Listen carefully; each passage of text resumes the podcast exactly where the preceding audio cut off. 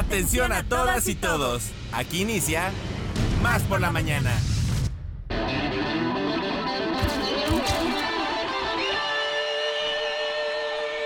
Más por la mañana.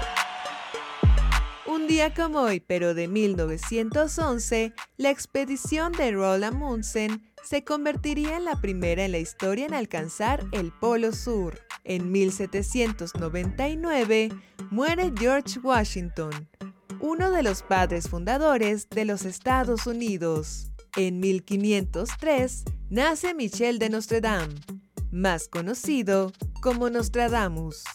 En 1546 nace Tycho Brahe, astrónomo danés considerado el más grande observador del cielo en el periodo anterior a la invención del telescopio. Y en 1943 muere John Harvey Kellogg, el creador de los famosos cornflakes.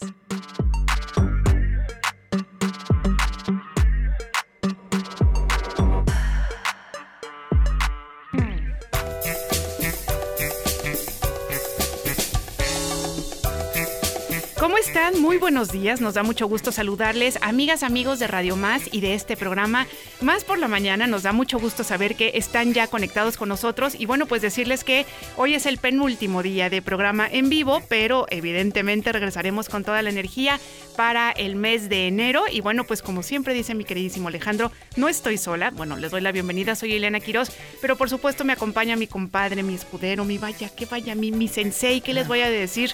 Alex Enríquez, ¿cómo estás? amigo? Buenos Muy días. bien, amiga, muy contento de estar aquí contigo, con todos ustedes, con la producción, con todo el ejército que hace posible más por la mañana. Y bueno, invitarlos a que se queden con nosotros. Tenemos, como siempre, se- desde nuestra perspectiva, un gran programa que, que esperemos que les guste a ustedes de principio Oye, a fin. desde nuestro corazoncito serrano, decimos, ojalá que les guste mucho. Y este además, como nuestro pecho no es bodega, pues por eso lo externamos, se lo compartimos a todos ustedes, saludando a los 212 municipios y a los 8 estados vecinos hasta donde llega la señal de Radio Más, esperando que hagamos comunidad y se comuniquen con nosotros. Así es, bueno, queremos decirles, por supuesto, que se pueden comunicar desde ya, desde este momento con nosotros, acá a la cabina, 2288 42 35 07 y 08, si quieren se los repito un poquito más despacio, 2288 42 35 07 y 08, y también al WhatsApp 2288 42 35 07, este es nuestro WhatsApp por la mañana.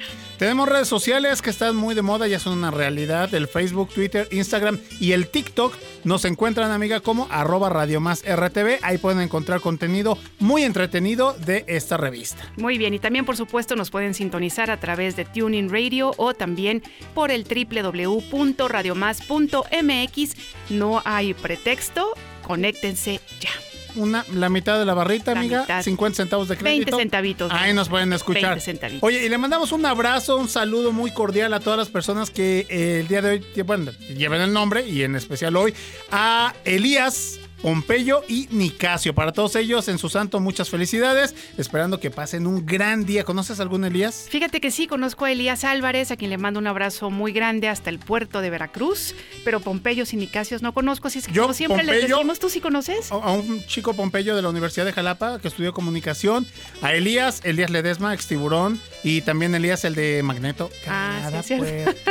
Exactamente. Exactamente. Y bueno, Nicasio, pues ahora sí se los quedo a deber, eso sí. Bueno, pues decirles que si ustedes llevan este nombre, de verdad, comuníquense con nosotras y nosotros nos encantará poder platicar con ustedes, saber cómo van a celebrar este día y bueno, también para todos aquellos que no tienen este nombre, pero que nos quieran contar, inclusive qué es lo que van a cocinar hoy, que nos presuman, ¿no? Primero que nos hagan, eh, que abran apetito. ¿Qué van a desayunar? Ah, amiga? bueno, ¿qué van a Oye, le Sí, mandamos como yo un ya saludo. desayunada, tienes toda la razón. Amiga, le mandamos un saludo a los compañeros de la unidad móvil que están en el Ligo Veracruz. Van a transmitir el, eh, el informe del alcalde de, de aquel municipio, de, de- que forma parte de los 212 municipios. Y Gabriel Mora Dolores, que es el floor manager, el jefe de piso, mandó una foto, mira, de un plato que parece escudo de Capitán América. Entrada, ¿no? Con frijolitos, con este huevito con chorizo y con sus tortillitas y con arroz. Muy, muy rico. Entonces, ustedes también como Gabriel Mora, presúmanos qué van a desayunar. Así es, nos encantará saber de ustedes. Recuerden que este programa es por y para ustedes. Bueno, oigan, les contamos qué tenemos el día de hoy. Noticias, deportes, entrevistas, efemérides musicales. Sueño, hambre. Ah, no, no es cierto. También tenemos la sección Un sujeto en la historia, por supuesto, con el buen Mike. También eh, Conciencia Ambiental con Liz Vázquez y Jalapa Comen Rico con el buen Ek Ochoa. Así es que bueno, quédense con nosotras y nosotros. Ya saben que estamos listos y preparados porque nosotros somos Radio Más, somos más por la mañana y así comenzamos. ¿Un cafecito? Un consejo. ¿Una idea? Un contacto. ¿Una sorpresa? ¿Qué tal? Una respuesta. Estamos aquí para servirte. Como fuente de información. Como inspiración. Como referencia. Como puente para comunicarte con más personas. Y como bocina para escuchar tu voz. Más por la mañana. La radio te sirve. Más por la mañana. Comenzamos. Muy bien, bueno, pues queremos darle la bienvenida a Claudia Sanfilippo el día de hoy, que ya está con nosotros como todos los miércoles. Bienvenida sea. Hola, ¿Cómo hola. estás? Oigan, y decirles que también hoy trae un acompañante. Chaperón. El chaperón, que fíjense que nos escuchaba antes afuera en el coche esperando a Claudia. Y dijimos, Sí. pues no, que venga con nosotros. Así es que te damos la bienvenida, Charlie Richardson. Qué bueno que estás con nosotros. Muchísimas gracias. Gracias por la invitación. Ahora sí cumplimos, ¿eh? No Qué se puede decir que no. qué bueno que estás aquí con nosotros. Oigan, bueno, pues traemos un tema muy, muy importante. Claudia, por favor, cuéntanos, porque creo que es una de las mejores prácticas que podemos tener. Así es, eh, Ileana, eh, para cerrar este año con eh, buena energía, eh, tenemos la técnica valiosísima que es el poder del agradecimiento. Y bueno, para la mente este mes, que yo le llamo que es un mes mágico, es muy importante porque la mente sabe que se termina algo y que empieza algo nuevo, ¿no? Podemos cerrar ciclos eh, para abrir múltiples eh, posibilidades eh, con la mente, ¿no? Simplemente con el solo pensarlo. Y el agradecimiento es una técnica muy poderosa, es una técnica mental muy poderosa. Y para mí el agradecimiento es la base del crecimiento personal. Una persona agradecida vive feliz, independientemente de lo que le pase en su vida. El agradecimiento es eh, una vibración, una emoción de alta vibración, ¿no? Alejada de la culpa, de la ira, del, Del resentimiento, del miedo, de, del victimismo, ¿no? Y yo digo, si algo no te está funcionando en tu vida, pues cámbialo, ¿no? O sea, si no te está yendo bien en la economía es porque estás en la carencia, si no te está yendo bien en las relaciones, a lo mejor es porque estás en la culpa, en el victimismo. Entonces, pues cambia tu manera de pensar, no pierdes nada intentándolo. Y eh, como les decía, este es un mes mágico porque la mente sabe que algo se cierra, ¿no? Que es un año que se termina, ¿no? Ya el pasado se queda atrás y se abre un nuevo año. Y siempre eh, los inicios de año empezamos con muchísimas ganas, con mucho entusiasmo, con mucha alegría, con muchas ganas. Oye, los famosos propósitos, ¿no? Que de repente los, nos acordamos de ellos 15 días y después ya es, bueno, para más adelante, ¿no? Así es, pero con esta técnica puedes llevarlos al día a día, ¿no? Y mira, el universo siempre escucha. Y yo le digo que es la ranita verde, porque yo tenía una amiga ya grande que llegabas a su casa y tenía anaqueles y anaqueles de ranitas de ranitas y me decía, ¿y sabías Claudia que nunca he comprado una? O sea, la gente sabe que me gusta, Y se la entonces regalan. es mi cumpleaños y me la regalan. Me siento mal, me la regalan. Me vienen a ver y me la regalan. Van de viaje y ven una ranita y me la regalan. Entonces, pues al universo hay que hablarle y hay que pedirle. Claro. Entonces, eh, por ejemplo, ahora eh, que viene eh, los deseos de. Navidad, ahí podemos también aplicar esta técnica, ¿no? Por ejemplo, eh, agradezco eh, mi salud perfecta. Gracias por la sabiduría que ahora tengo para tomar siempre las mejores decisiones. Eh, agradezco que se abran infinitas posibilidades para salir adelante. Gracias por mi familia unida. Gracias porque empiezo el año eh, con mucha energía para hacer ejercicio, ¿no? Que luego le cuesta a las personas. Eh, gracias porque me llega dinero inesperado. Y les voy a decir una anécdota. Yo en TikTok vi eh, esto de pedir dinero inesperado, ¿no? Y entonces en lugar de decir, chin, ya tengo que pagar esto, y No me ay, no me alcanza". alcanza, y Mm. entonces yo empecé, gracias por dinero inesperado, gracias por dinero inesperado. Y bueno, ahorita que está aquí Charlie, no me va a dejar mentir, que me llega un correo donde dice, eh, tienes un reembolso por exceso de excedente de pago de una tienda, ¿no? Fíjate. Y entonces hablo a la tienda y le digo, oiga señorita, esto es real porque me piden datos Sí, sí, sí. personales, ¿no?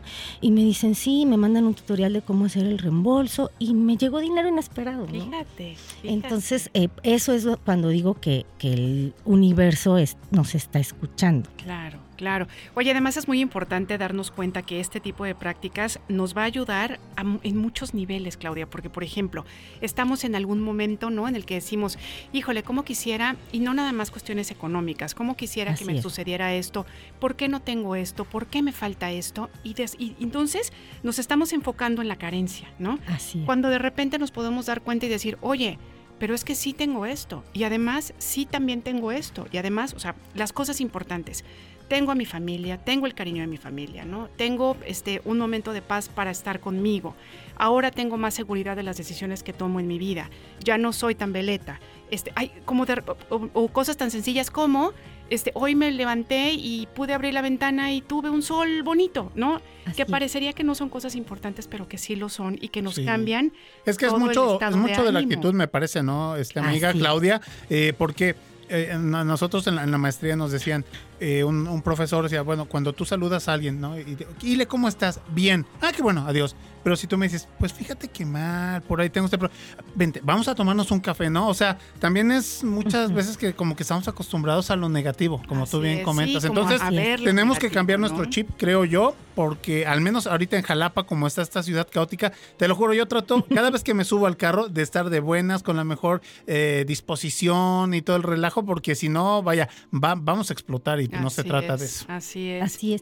Y fíjate que ahorita que lo comentas que a veces no nos damos cuenta, Em, un gurú de la India, ¿no? Vio que en su ashram llegaban... Eh, pues que casi siempre llegaban por la felicidad, ¿no? Querían descubrir la felicidad y era el mínimo eh, denominador y decía, bueno, pues viene gente rica, gente con salud, gente con buena familia, gente también pobre, ¿por qué buscan la felicidad, no?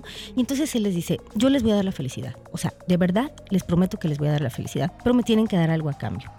Y todos levantaron la mano, sí, estamos dispuestos, ok, me van a dar sus bienes, me van a dar su familia, me van a dar parte de su trabajo y entonces ahí la gente ya dejó de levantar la mano, ¿no? Porque esa la felicidad es eso, son esos pequeños momentos, la risa, el viento, el un café con las amigas, ¿no? Este, que tu esposo te acompañe. Exactamente, que venga también a que haga comunidad y equipo. exactamente. Y, y, por ejemplo, la psiquiatra eh, Marian Rojas, que yo sé que a ti te encanta, encanta. define la felicidad y que no es lo que nos pasa, sino cómo interpretamos lo que nos pasa. O sea, fíjate, ni siquiera es lo que nos pasa, ¿no? Es cómo lo vemos. Entonces, pues hay que cambiar, como dices, Alex, hay que cambiar esa actitud mental, ¿no? O sea, en lugar de estar ahí con la ardilla, este, pues qué viendo lo que no, ¿no? Lo que no tenemos, que muchas veces además es como Exacto. es decir, es que esto no lo tengo y una vez que ya lo tienes dices, me, pues, pues, no, o sea, y entonces en lugar de, ocuparnos nos preocupamos más por lo que no tenemos, por lo que no va a pasar o puede suceder, entonces Oigan, y una vez yo en, mis investigaciones también, este porque además a mí me encantan todos los temas que tienen que ver con lo que cuenta Claudia, bueno, para mí es así como mi fascinación. Un día escuché un audio en el que te decían, "Y sabes que vamos a agradecer lo que no tenemos." Y yo dije, "¿Cómo vamos a agradecer lo que no tenemos, ¿no? Y entonces decía, claro, tienes que agradecer lo que no tienes porque es una oportunidad para lograrlo, ¿no? Y el decir, bueno, en este momento no está, pero agradezco la oportunidad para poderlo lograr, ¿no? Entonces dices, oye, pues sí es cierto, ¿no? También agradecer que no tengo una enfermedad, claro, también agradecer que no tengo el odio de las personas, también agradecer que no vivo con un estrés que me esté agobiando. Entonces, todas esas cosas, ¿cómo nos hacen cambiar? Y saben que hablábamos fuera de micrófonos con Charlie justamente sobre la familia, el ejemplo que le estamos dando a los hijos. Eso es hijos e hijas, ¿no? Eso es importantísimo. Cómo ven que mamá y papá estamos como encarando la vida es de la misma manera en la que lo van a lo van a hacer ellos, ¿no? La, niñez, ¿no?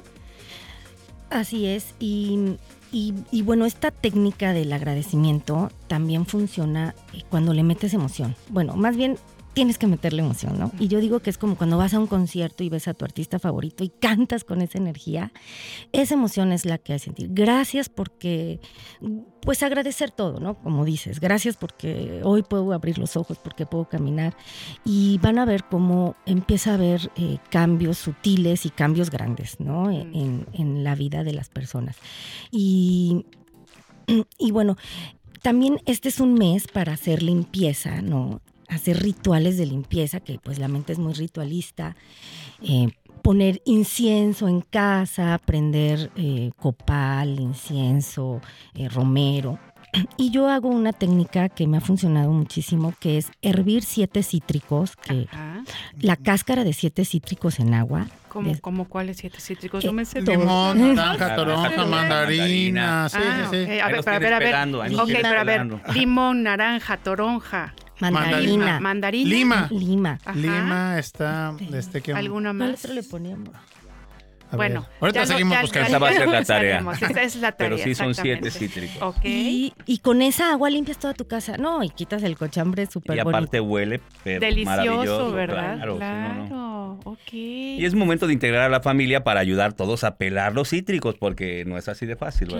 Claro. Eh, fíjate que- qué ritual tan bonito, Sí, ¿no? donde todos se involucran. Donde todos se involucran. Qué es. Pero también, Claudia, importante, y ahorita sacar, Charlie, toda esa cosa que durante todo un año se estuvo acumulando. Vaciar la maleta. No, sí, también para Vaciar poder viajar. ¿no? Y vámonos, y, y, y sí sacar tantas cosas. Y luego hay cosas en buen estado que también a otras personas les pueden servir. Sí, y dicen que hay que ir sacando eh, de 52 cosas en 52 cosas. Ah, sí. 52. 52 cosas. Jesús. Sí, sí, sí lo logra uno. ¿eh? Ajá. Oigan, y yo les traigo un regalo. Fíjense que en enero eh, voy a dar un curso gratuito de meditación. Ah, qué padre. 21 días de meditación a partir del 9 de enero. Es completamente gratis y si no sabes meditar, si quieres saber técnicas, eh, cómo calmar la mente, pues este es el curso que tienes que tomar. Para empezar súper bien el año. Eh, y bueno, eh, pueden llamar aquí, inscribirse o eh, Contigo. conmigo en mis redes, que es Claudia San Filipo, Ujú. eh, con doble P, junto y con doble P. Entonces, eh, pues es un, un regalo para conectarse y empezar el año. Como debe ser. así Oye, cuéntanos, este, pero el cupo, porque capaz que de repente todo el mundo, este, quiera ir a, a- allá a meditar contigo. Este, sí, sí hay cupo. Bueno, es un salón bastante espacio. grandecito. Sí. Ah, entonces, Ok, ahí- como para que todo el estado de Veracruz nos vayamos a meditar Ojalá. con Claudia Y- San y por y los ocho estados vecinos. Exactamente, Miguel. Les decimos 2288-423507 y 2288-423508 para que eh, se llamen y que nos pasen el, su Así nombre es. que quieren participar en este, en este Así curso de es. Comeditar y el WhatsApp por la mañana. El WhatsApp por la mañana 22 88 42 35 07. Cuéntanos, es a partir del 9 de enero. 9 de enero. Sí, ¿en qué 21 horario? días. Va a haber un horario por la mañana y otro por la tarde. Ay, Ok. qué Entonces estamos muy céntricos aquí en 20 de noviembre por Chedraui de 20. Exactamente, enfrente de Chedraui de 20, ¿verdad? Así es, así es. Oye, pues nos encanta de verdad tenerlos con, con nosotros. Charlie, qué gusto Gracias. que hayas venido a terminar este programa con nosotros. Bueno, la participación de Claudia de este año, porque bueno, pues ya este, la, la siguiente semana estamos de vacaciones. De vacaciones, Si bien. pudieran ustedes A ver mi dar. bailecito. Entonces, este, bueno, pues nos vamos de vacaciones, pero de verdad queremos agradecerte este, toda tu entrega, que siempre eres muy amorosa con nosotros. De verdad, muchas, Gracias muchas gracias. Nos Claro. encanta tu sección. Te agradecemos de verdad. Ahora sí que haciendo este ejercicio de agradecimiento, Sí. el que nos dediques este ratito a nosotros y por supuesto a toda la audiencia de Radio Más. Así es que bueno, pues aquí te esperamos. Y Charlie también bienvenido cuando quieras, este, para el año que viene. Ya, Aquí- super papá, aquí. próxima sección, ¿no? Así es, así es. Oigan, y pues ¿qué creen que nos vamos a pasar ya a la batalla de rolas? Pero queremos pedirle sus votos. Así es. El día de hoy es tango. Así es que vamos a Con eso de que ganó Argentina. Así es, con eso que ganó. Argentina, Venga. que la verdad, la verdad, bueno, ya no voy a decir. Bueno. Yo le iba, yo le iba a Croacia, pero bueno. Vamos con la a batalla. escuchar.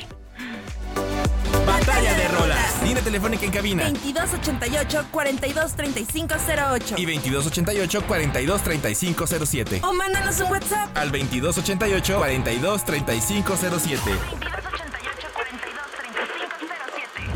Que comience la batalla de rolas.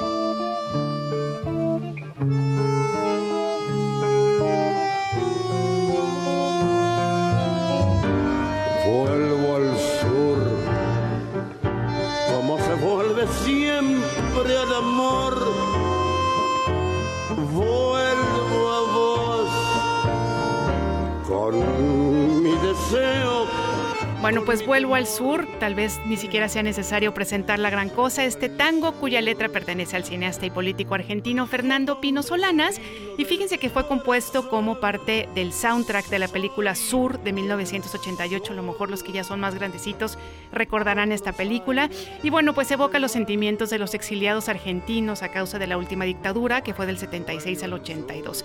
La música, por supuesto, es de Astor Piazzolla, y la letra de Solanas encajan de manera mágica y perfecta Esta canción además es interpretada por uno de los máximos cantantes del tango que es Roberto Goyeneche. Así es que bueno, pues si ustedes quieren escuchar esta canción completa, por favor comuníquense al 2288 4235 07 y 08. Su buena gente, su dignidad. Siento el sol como tu cuerpo en la intimidad Batalla de Rolas.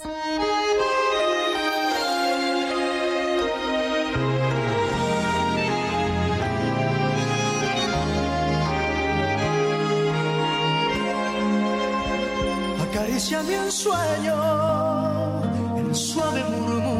Bueno, pues aquí está mi propuesta musical para todos ustedes del día de hoy. Efectivamente, eh, Luis Miguel presenta este, este bolero en su eh, álbum Romances número 2. El día que me quieras, el video oficial se grabó en Bellas Artes y bueno, pues los autores de esta canción, de este tango, que es lógicamente ya adaptado con ciertas composiciones, este, arreglos musicales eh, para Luis Miguel, bueno, pues fue escrito por Carlos Gardel, argentino, y también Manuel Esperón. El mensaje que el autor nos quiere dar eh, a, a entender y a transmitir con esta canción es precisamente que nuestras heridas actuales de amores pasados, este, bueno, nuestras heridas de amores pasados pueden ser curadas con nuestro amor actual. Entonces, ese es el mensaje que Carlos Gardel y Manuel Esperón querían dar, amiga. Y bueno, pues también la canción original es cantada por eh, Carlos Gardel y Rosita Moreno. Se grabó por primera vez en Nueva York en el 19 de marzo de 1934. Y bueno, pues también eh, se filmó una película con el mismo nombre donde este tema se utilizó. Y ya el dato cultural de Carlos Gardel es la canción El día que me quieras y de Amado Nervo es el poema El día que me quieras. Ah, no confundir. ¿Qué tal? Bueno, y ya saben Luis Miguel, que lo pueden ustedes recordar en actuaciones como este eh, que sale con Lucerito, ¿no? Nunca ya nunca más y este y Fiebre de sábado de amor algo así con Lucerito. Entonces, bueno, si ustedes quieren votar por esta canción 2288 4235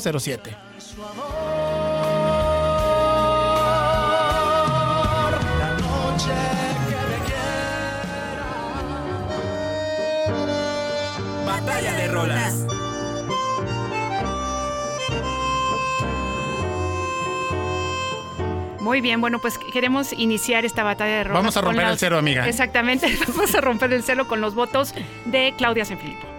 Ah, yo por el tango. Y me, encantaría tener piernas de tango, ¿verdad? Sí, ¿verdad? Para poder bailar así. Entonces, Piazzola, te quedas con Vuelvo al Sur. Definitivamente. Muy bien, Charlie. Híjole, yo no sé. Los hombres creo que somos un poquito más por lo comercial. Yo soy más del, de Luis Miguel, me late más. Muy bien, Charlie, eres el mejor. Eh, eh, estamos, estamos en esa Sección asegurada para el 2023. Exactamente. ¿Qué tal? Ya lo comprometió. Uno a uno. Uno a uno. Bueno, pues vamos uno a uno. Claudia, unas últimas palabras que quieras decir. Ay, este, muchas felicidades en este año y que empiece este año mm, con infinitas posibilidades, como les digo. Felices fiestas. Gracias, gracias, gracias. Muchas gracias. Nos encanta que hayan estado con nosotros. Gracias, gracias a ustedes. Muy bien. Bendiciones para todos. Igualmente, gracias, Celebren la vida porque aquí estamos para algo. Exactamente. Muy bien. Bueno, pues vamos ahora con la sección de Alejandro, Mariano, de Realia. Vamos a escuchar y volvemos con ustedes. Esto es Más por la Mañana. Yo misterioso.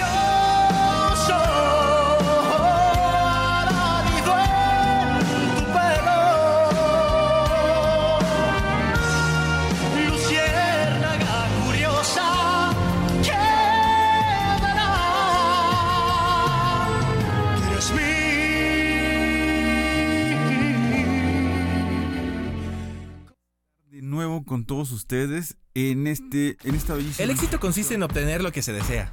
La felicidad en disfrutar lo que se obtiene. Más por la mañana.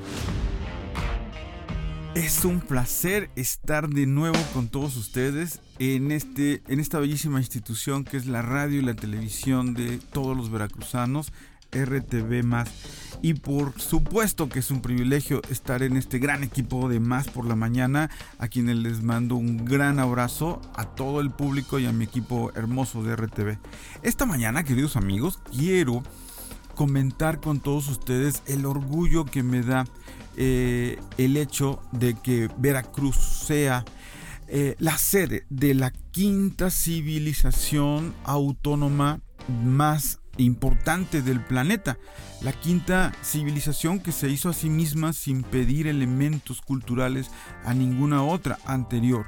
Estamos hablando que si es la quinta, ¿cuáles son las otras cuatro, verdad? Pues tenemos, por supuesto, la Mesopotamia, eh, la China, la egipcia, la hindú y la civilización mesoamericana, que empieza con nuestros ancestros, los olmecas. Olmeca es una palabra, es un, es un este, adjetivo eh, que da nombre a una civilización, pero que obviamente es náhuatl y es muy, muy posterior a su vigencia en la historia.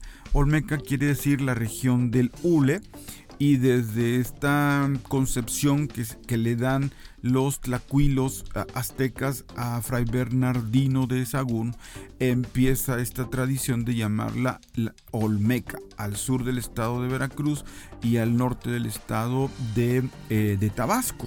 Entonces, esta, eh, esta cultura madre, como le llamó don Alfonso Caso, eh, va a generar eh, los, los cánones, los códigos de, de fabricación estética pero esta fabricación estética siempre corresponde a una mentalidad religiosa, a una cosmogonía, a un pensamiento sobre el universo.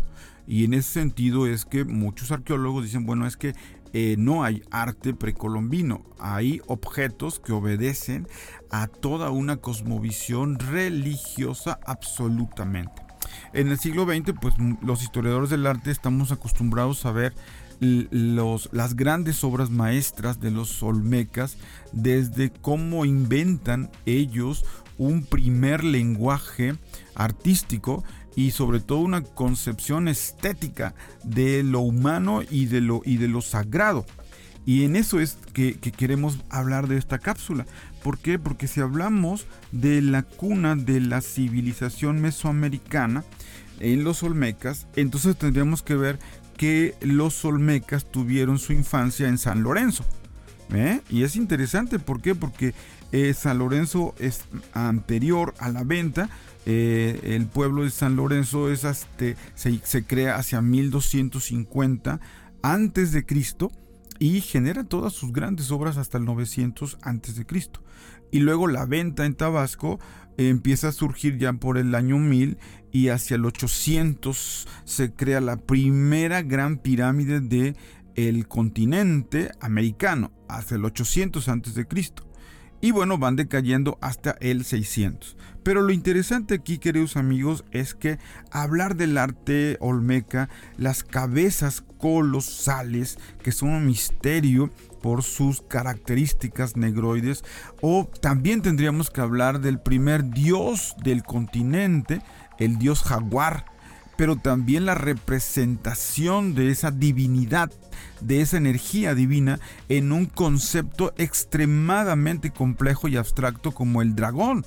Este dragón que tiene las cejas como flamas, este dragón que tiene garras, este dragón que al mismo tiempo es un bebé, este dragón al mismo tiempo es un, un chamán humano, este dragón que tiene una V, eh, en la cabeza que parece que se abre al infinito y la energía infinita entra en su cuerpo.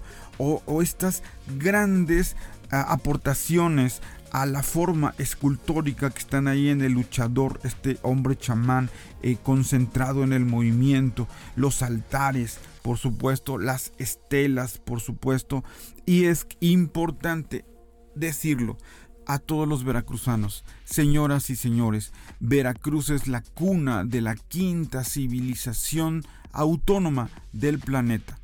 Hay que valorarlo, y pero también hay que hacer de ello una fortaleza de nuestra cultura, de nuestra, de nuestra identidad que hay que poner a circular por el planeta para que Veracruz brille en el entorno de las naciones más antiguas pero también de las más civilizadas de nuestro planeta. Muchas gracias queridos amigos, hasta la próxima. Sentido común con sentido del humor. Más por la mañana. En un momento regresamos. ¿Cuándo te sientes más al tiro? Con más energía, más claridad. Mm, más por la mañana. Estamos de vuelta. Un viaje de mil millas comienza con un paso. Más por la mañana.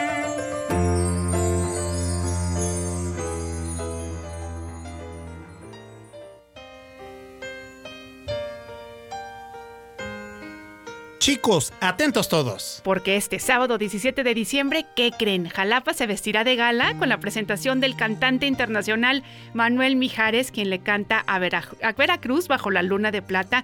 ¿Qué creen? Pues es un concierto sinfónico acompañado de más de 40 músicos interpretando sus más grandes éxitos. Así es que la cita es en punto de las 9 de la noche en el Velódromo Internacional. De verdad es que sí será una gran noche. La venta de boletos es en el Velódromo, en Shintai, Plaza Américas y Shintai Plaza Zaragoza. Y también, por supuesto, en el café Finca Rincón Invita. Así es que, bueno, pues amigas, amigos, ya saben ustedes. Salió si del baño de mujeres. Ya me vi. ya te viste. Si quieren ustedes ver a Manuel Mijares, ya saben, este 17 de diciembre. Así es. Oigan, bueno, pues queremos decirles que eh, está ya con nosotros nuestra queridísima Kelsen Shewang. ¿Cómo estás? Nos da mucho gusto que nos acompañes. Ay, muy bien, muy contenta cerrando el año con Así ustedes, qué bien. Así es. Oye, bueno, pues cuéntanos un poquito, este, ya platicábamos ahorita fuera del aire, que si ustedes hacían este en, en la nueva tradición Kadampa, hacían algún ritual de Navidad, nos contabas que hay Retiros. este, retiros. Sí, eh, nosotros lo que acostumbramos para cerrar e iniciar el año es realizar distintos tipos de retiro dependiendo también del centro de meditación en donde se esté realizando. Entonces tenemos retiros que pueden ser de dos semanas, pueden ser retiros dedicados, por ejemplo, a la, a la purificación o retiros del Amnim, o también a inicios de año eh, lo que se suele hacer son retiros dedicados al Buda Amitayus, que es el Buda de la larga vida y de la longevidad esencialmente y te da también pues como buena fortuna. Es un Buda también muy muy muy de con el que iniciamos el año digamos para Y estos retiros son guiados, por supuesto, ¿no? O sea, como van Sí, con alguien claro. que te pone las actividades, que te dice en qué pensar, cómo respirar, etcétera. Incluso hasta la alimentación algunas veces, ¿no? Es, es primordial en estos retiros, amiga. Pues no, la alimentación no es algo que, que sea un requisito, ¿no? Sino más bien es, como tú dices, es un retiro guiado por un maestro, generalmente son los maestros residentes de los centros quienes guían los retiros y la gente puede acudir libremente, es decir, no necesitas, inclusive hay gente que no es que no ha realizado antes prácticas, digamos, de meditación o, o budistas y llegan y, y tienen contacto por primera vez con la, con la nueva tradición Kadampa y hacen el retiro. También hay otros retiros que esos sí son ya para practicantes eh, más avanzados y que ya han recibido, por ejemplo, la iniciación del Tantra del Yoga Supremo, pero esos ya son retiros que también no se realizan generalmente cada año, sino que a veces si se dan las condiciones, se suelen realizar en ese periodo. Este año sí vamos a tener afortunadamente varios de estos retiros en diferentes lugares de, de la República en México. Esos se conocen como Niempa o retiro de aproximación, los del Tantra del Yoga Supremo, y son retiros, eh, sí, ahí sí ya se necesita tener un tiempo realizando la práctica de la- del Tantra del Yoga Supremo, ser un meditador, por así decirlo, de, de- de esa característica. Pues qué interesante. Súper interesante y bueno, para las personas, a mí me gustaría compartirles que, que muchas veces en estos retiros, pues sí hay, sí hay resultados, ¿no? Porque a, a lo que voy es de que a mí cuando me operaron de la rodilla, eh, entonces pasé mucho tiempo yo solo, entonces leí, escuchaba música, pero estaba yo solo. Entonces aprendí así como a hacer introspección, ¿no? A, a- conocerme, a autoevaluarme. Entonces creo que estas son oportunidades, como tú bien dices, de que si van guiadas por un maestro, realmente son, son buenos los resultados que vamos a tener. Sí, definitivamente de lo que se trata es de que podamos justo, ¿no? Hacer un alto en nuestras ajetreadas vidas e ir hacia adentro. con la intención de mejorar nuestra calidad de vida. Y con la intención también de tener una actitud mucho más conciliadora con la existencia, no tanto buscando, por así decirlo, el estar como en esta lucha frenética porque todo lo que deseamos se nos cumpla, sino más bien por entender la naturaleza de lo que es esta existencia cíclica. Fíjate qué palabras tan profundas, ¿no? Que de repente nos, nos ponemos a pensar lo que dices y dices, oye, pues sí es cierto, ¿no? Este, cómo de verdad tenemos que ir más bien hacia allá, ¿no? El, el no pelearnos este, con, con las situaciones, el entender que las cosas fluyen, etcétera, etcétera. Oye, pero a lo mejor te estamos desviando del tema. No, no sé si ya traías algún tema este, establecido que quieras que platiquemos. Pues yo, más que, bueno, digamos que el tema para esta, esta última sesión Sí, de del año, 2022 sería entender que este momento en donde vamos, digamos, que a tener actividades diferentes a las que solemos tener en nuestra vida cotidiana, nos vamos quizás a, a reunir con gente a la que no hemos visto mucho tiempo, vamos a estar festejando, vamos a estar de alguna manera como muy exaltados quizás a nivel emocional.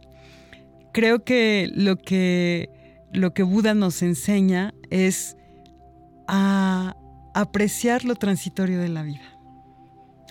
Apreciar que todo en la vida es transitorio, que la reunión termina en dispersión y que de alguna manera el momento, digamos, de reunión es un momento también para resignificar nuestros vínculos, pero no aferrarnos tanto a una felicidad hechiza que muchas veces se fundamenta en obtener placeres a través de consumir en exceso comida o, o sustancias o estar comprando cosas, sino apreciar, digamos, el valor de nuestra existencia humana desde una perspectiva que implique un conocimiento más, más, llamémosle así, introspectivo y sabio de nuestra condición efímera, ¿no? Y de no apegarnos justamente aquello que finalmente nos va a, re- a repercutir de una manera no, no muy benéfica, ¿no? Claro, oye, porque por ejemplo, este, es como para poner un ejemplo, podemos pensar en que se acaban las fiestas decembrinas y nos queda un vacío, Sí. ¿no? Porque de repente estamos como fincando todas nuestra, nuestras ganas de estar felices en estas fiestas que como bien dices, bueno, pues son cosas efímeras, ¿no? Y entonces le echamos unas ganas y nos hacemos un montón de ideas y entonces, ¿no? Y cuando acaban, Ajá. nos quedamos, nos quedamos con esta tristeza, Con con, este vacío. ¿no? Y bueno, por supuesto que no se trata de no disfrutar y de no festejar, pero más bien es lo que tú dices, ¿no? Da- Darle como su justo valor y, y a- y así como empiezan las fiestas y podemos estar contentos y felices, entender que las fiestas van a terminar y que sigamos, y que podamos seguir, seguir tranquilos este, y, y- y con la misma intención, ¿no? De pasarla bien el resto de- del- del tiempo, ¿no? Sí, No justo como lo que tú decías, ¿no? Entendiendo que la felicidad es siempre un estado que surge del interior. Entender eso es súper importante, ¿no? porque eso nos va a permitir atravesar por cualquier situación en nuestra vida, tanto, llamémosle así, de regocijo colectivo o de fiestas que implican también como el deber estar muy, muy alegres, a entender que realmente si estamos cultivando la paz interior a través de una práctica meditativa, a través de enfocarnos en, en actividades y en acciones virtuosas, esto evidentemente va a ser de beneficio no solo para nosotros, sino para todo nuestro entorno. Entonces, cultivar siempre esa felicidad interna, porque muchas veces estas reuniones también propician conflictos entre las personas. ¿Por qué? Porque pues no somos, ahora sí, somos humanos y estamos todo el tiempo a merced de cómo nos sentimos, ¿no? Y de nuestros estados emocionales que son fluctuantes. Pero si estamos cultivando una práctica de meditación cotidiana, si estamos conectando con nuestra paz interior, que está ahí, lo que pasa es que no vamos hacia ese lugar, estamos siempre yendo hacia afuera. ¿no? Hacia donde creemos que están realmente las, entre comillas, diversiones o los estímulos que nos generan aparentemente una sensación de alegría o Sí, de, de felicidad, felicidad. de amor. Entonces, es importante también. Este momento también es, creo yo, el fin de año, también es una oportunidad para recogernos, ¿sí? En nuestro interior. Insisto, sin que eso implique que nos estemos ¿no? aislando, que no vayamos a, a convivir o a viajar o cualquiera que sean las actividades que vayamos a realizar en nuestro tiempo de esparcimiento, ¿no? Excelente. Así es. Oye, bueno, pues para, para finalizar nuestra sección el día de hoy, quisieras a lo mejor compartirnos algunas palabras, este, alguna enseñanza de Buda, alguna cosa que con la que nos podamos quedar. Sí, traigo, quisiera compartir con ustedes dos preciosas citas, muy breves pero muy profundas, de maestros muy importantes. Una de ellas, ay, aquí estoy buscando, una de ellas es de Shantideva. Shantideva dice en un libro precioso que se llama Guía de las Obras del Bodhisattva, tiene una cita preciosa que creo que es mi regalo para el auditorio. Muchas gracias. Para que se lo lleven y para que también contemplen estas enseñanzas desde su corazón. Dice así, cuando nacemos venimos solos al mundo y cuando morimos nos vamos solos también. Puesto que no podemos compartir nuestro sufrimiento con los demás, ¿por qué entablar, por qué entablar relaciones complicadas? Sí. Esa es una, una enseñanza muy bonita que también nos permite reunirnos con los demás desde otro lugar, ¿no? Convocar, digamos, a esta unión familiar o de amistades desde otra perspectiva. Y una última que es uno de los sutras del Vinaya de Buda, preciosa, para que también no nos aferremos al... El cierre de año también nos permite ver que todo es transitorio. Así es. ¿no? Y que tenemos que aprender a desapegarnos también, ¿no? Y a poder fluir con el, el devenir de lo que es estar vivos. Dice este sutra del Vinaya de Buda, la reunión termina en dispersión, el ascenso en descenso, el encuentro en separación y el nacimiento en la muerte.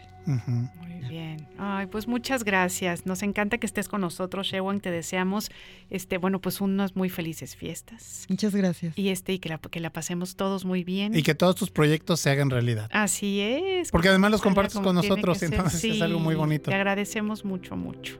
Yo estoy muy contenta de haber eh, podido tener este espacio con ustedes y también cierro el año muy contenta. Este, mañana tenemos nuestra última clase en Los Berros y, es muy significativo porque a lo largo de estos nueve meses hemos creado ya una comunidad de practicantes sinceros de la nueva tradición Kadampa y tenemos sí muchos proyectos muy bonitos para el siguiente año para que cada vez más jalapeños se puedan beneficiar con estas enseñanzas. Así es. Oye, pues aquí Así te será. esperamos en enero para que nos cuentes ya todos estos proyectos y que también nosotros aquí en Más por la Mañana podamos ser parte. ¿Qué te parece? Me encanta la idea. Muchas gracias. Excelente. A ustedes. Oigan, y pues vamos a hacer un servicio social, amigas. Claro. Si te parece, se solicita sangre de cualquier tipo para Cayetana Torres. Ella está internada en la clínica 11 del IMSS, en la cama número 31. Le realizarán una cirugía, desafortunadamente es algo pues eh, complicado, una fractura expuesta.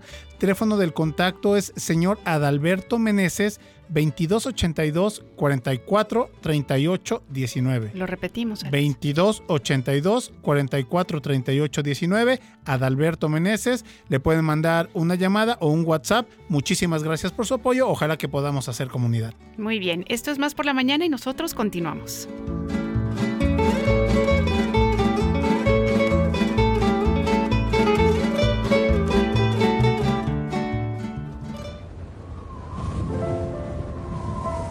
La vida no se trata de encontrarse a sí mismo, La vida trata de crearse. más por la mañana. ¿Qué tal amigas y amigos de La Chicharra? Soy Carla Bravo y hoy les hablaré acerca de la leyenda de la vainilla. Veracruz es un importante productor de vainilla, planta que florece en la zona de Papantla, donde se encuentra la importante zona arqueológica totonaca del Tajín. Esta aromática vaina tiene su historia, que se cuenta desde tiempos remotos, siendo una historia de amor imposible. Sacoponcisa, bella hija de unos nobles totonacas del Tajín, fue un día a depositar una ofrenda al dios Chacmol.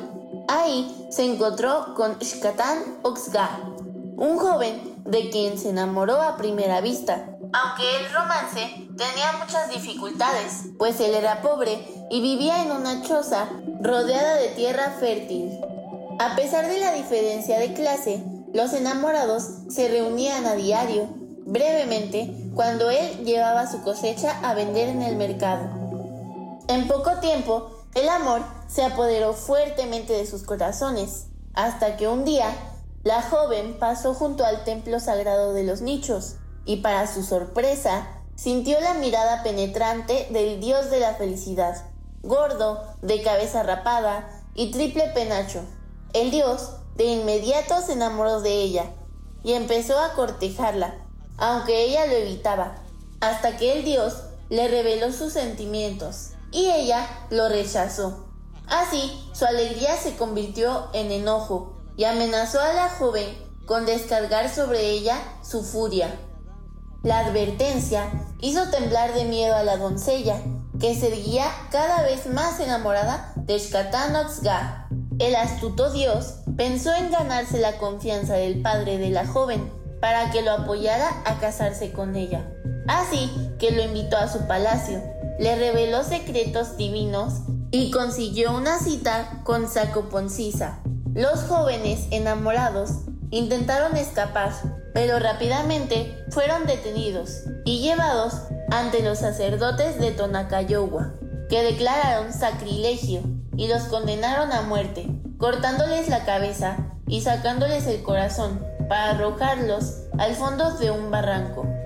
En el barranco, la vegetación tuvo cambios inexplicables. Primero, las plantas y hierbas se secaron Después creció un arbusto que se llenó de hojas y junto a él creció una orquídea que a los pocos días se enredó alrededor del arbusto y lo abrazó delicadamente. Cuando ambos crecieron lo suficiente, las flores amarillas se transformaron en vainas oscuras con un aroma exquisito, naciendo así la vainilla que los sacerdotes dijeron que eran los corazones de los enamorados y declararon sagrada a la planta. Soy Carla Bravo y los invito a conocer el Tajín en Papantla, Veracruz y llevar a sus hogares las vainas o esencias para dar sabor a sus platillos de esta hermosa y aromática orquídea que es la vainilla. ¡Hasta luego!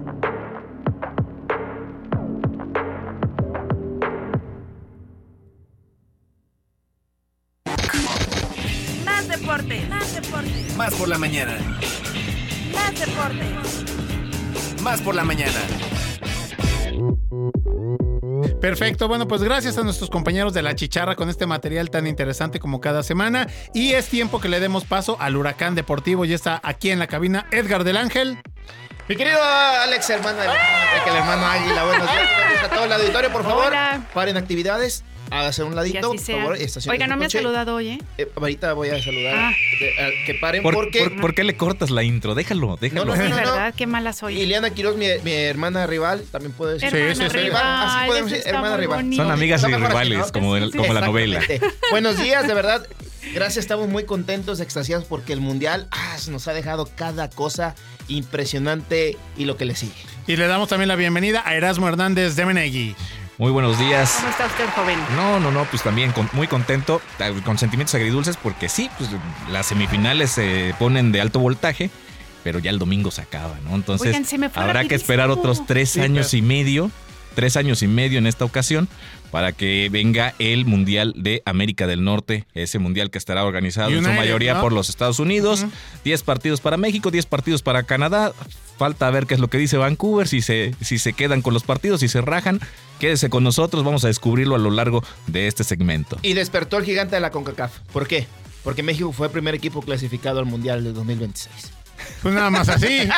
Porque lo eliminaron. Exacto, No, Canadá, Canadá, ni, ni eso. Fíjate, porque Canadá, Canadá lo eliminaron. todavía no jugaba el partido. Canadá. Ah, no, Canadá ya, ya estaba eliminado, ya sabíamos desde la segunda ronda. Que, y fue el primer clasificado.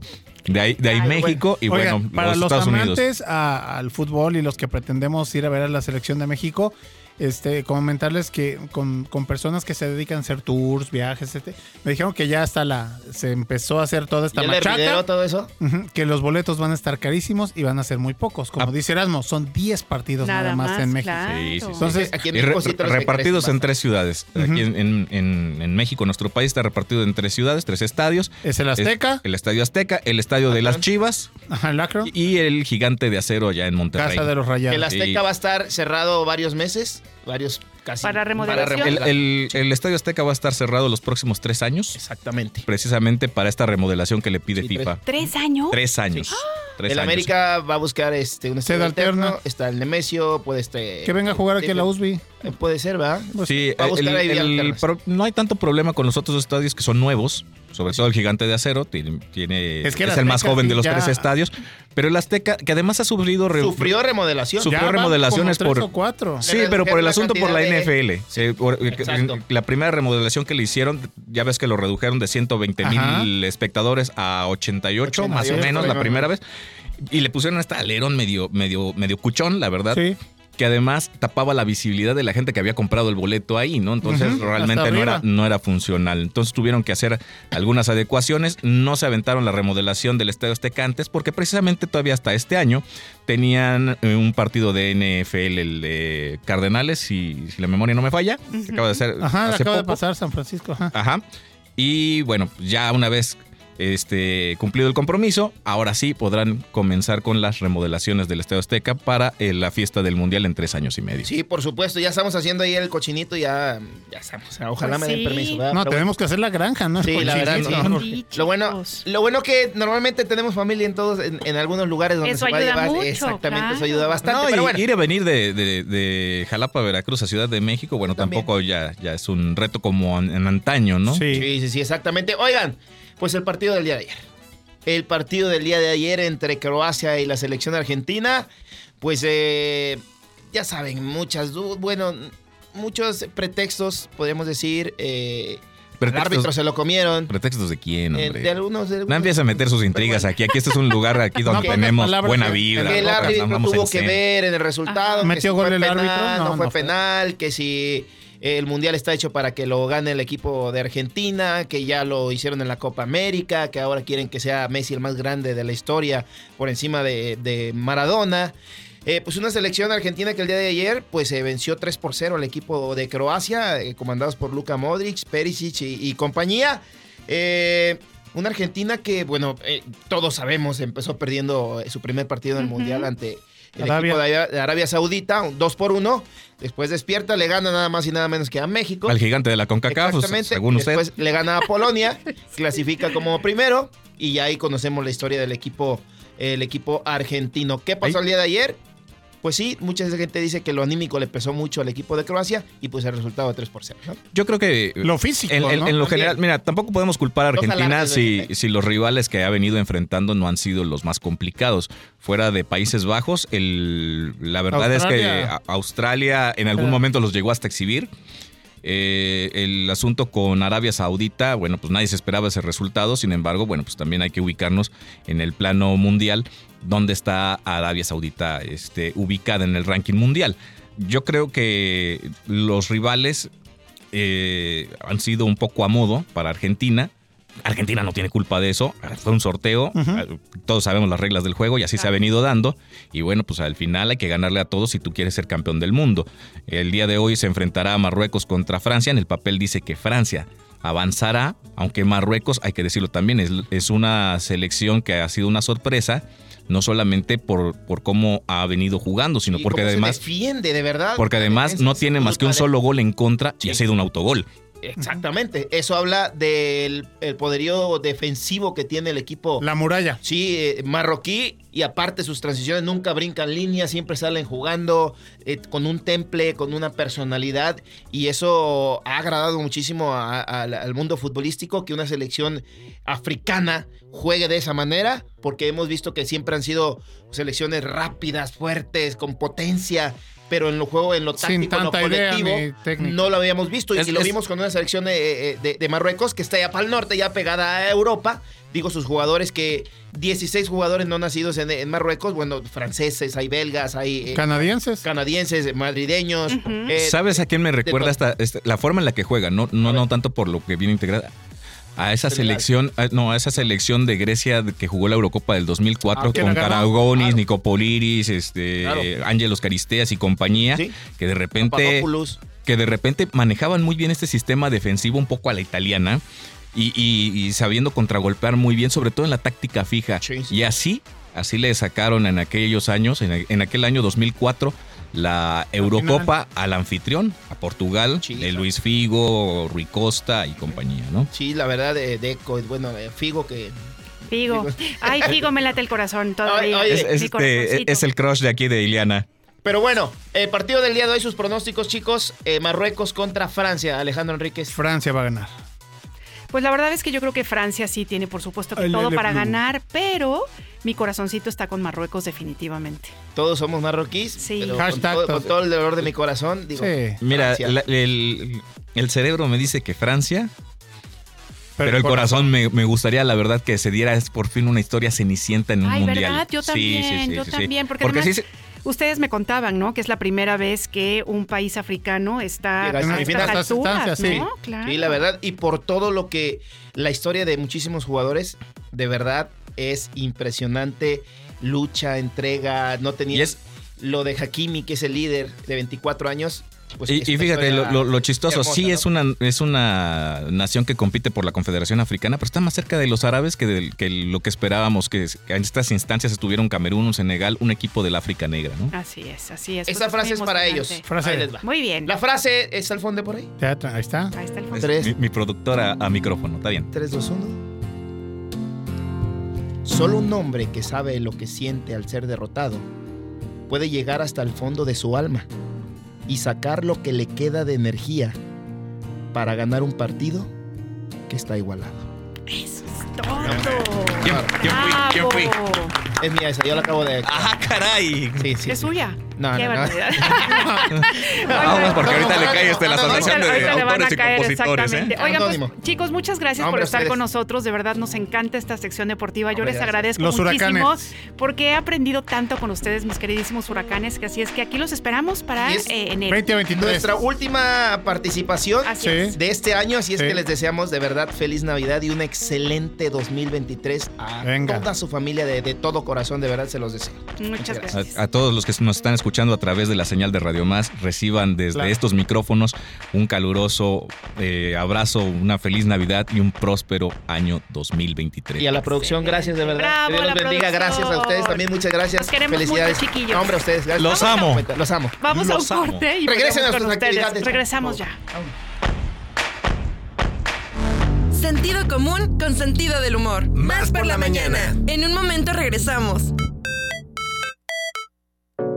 Una nueva versión de nuestra comunidad es posible. Más por la mañana. La radio te sirve. Estamos de vuelta. Más noticias. Más por la mañana. Carlos Zamora informa. Más noticias. Más por la mañana. El secretario de Turismo y Cultura, Iván Martínez Olvera, dijo que para este periodo vacacional de fin de año se proyecta una llegada a Veracruz de un millón y medio de personas que dejarán una derrama económica de 1.500 millones de pesos. Asimismo, expuso que se estima un aforo de 3 millones de visitantes a las nueve pistas de hielo que se instalaron en igual número de municipios como parte del programa Orgullo Navideño. El Festival de Cine Pantalla de Cristal 2022 galardonó a Radio Televisión de Veracruz con cuatro premios en las categorías de reportajes noticiosos por las producciones Detrás del Arco Iris No Siempre Hay un Tesoro y Café de Cosautlán. Las preseas fueron otorgadas por Mejor Banda Sonora y Musicalización, Mejor Postproducción, Efectos Visuales, Valor Testimonial y Mejor Fotografía. La Secretaría de Salud Federal dio a conocer que en las últimas cinco semanas la transmisión de influenza estacional en el país ha aumentado. El último reporte de la Dirección General de Epidemiología indica que se ha notificado un total de 4.536 casos de influenza, mientras que en el 2021, en la misma temporada, se reportaron 3.176 casos, lo que representa un incremento de 42.8%. Debido a las bajas temperaturas y nevadas registradas en el estado de Sonora en las últimas horas, fueron cerradas las carreteras Imuris-Cananea y Agua Prieta-Janos. Por su parte, la Secretaría de Educación informó que para proteger a las y los estudiantes del estado, el horario de entrada para todas las instituciones educativas se recorrerá una hora. La Defensoría del Pueblo de Perú informó que aumentó a siete la cifra de personas fallecidas durante las manifestaciones que piden la renuncia de la nueva presidenta Dina Boluarte y el cierre del Congreso. La dependencia confirmó que por las movilizaciones hay 32 civiles heridos más 24 policías en medio de una situación muy tensa del país por la que ya ha sido declarado estado de emergencia en Arequipa. El gobierno de Ecuador informó que más de 300.000 aves se han contagiado de influenza aviar H5N1 tras un brote registrado en un centro de producción. El foco de contagio se registró en la provincia de Cotopaxi, en la Sierra Central, donde se concentra el 60% de la producción nacional de Ecuador en productos avícolas. Por su parte, la Corporación Nacional de Avicultores mostró su preocupación ante la situación, ya que el brote se registra en los meses de mayor consumo de esta proteína. No hay nada imposible. Porque los sueños de ayer son las esperanzas de hoy y pueden convertirse en realidad mañana. Por eso sueño despierta, más por la mañana.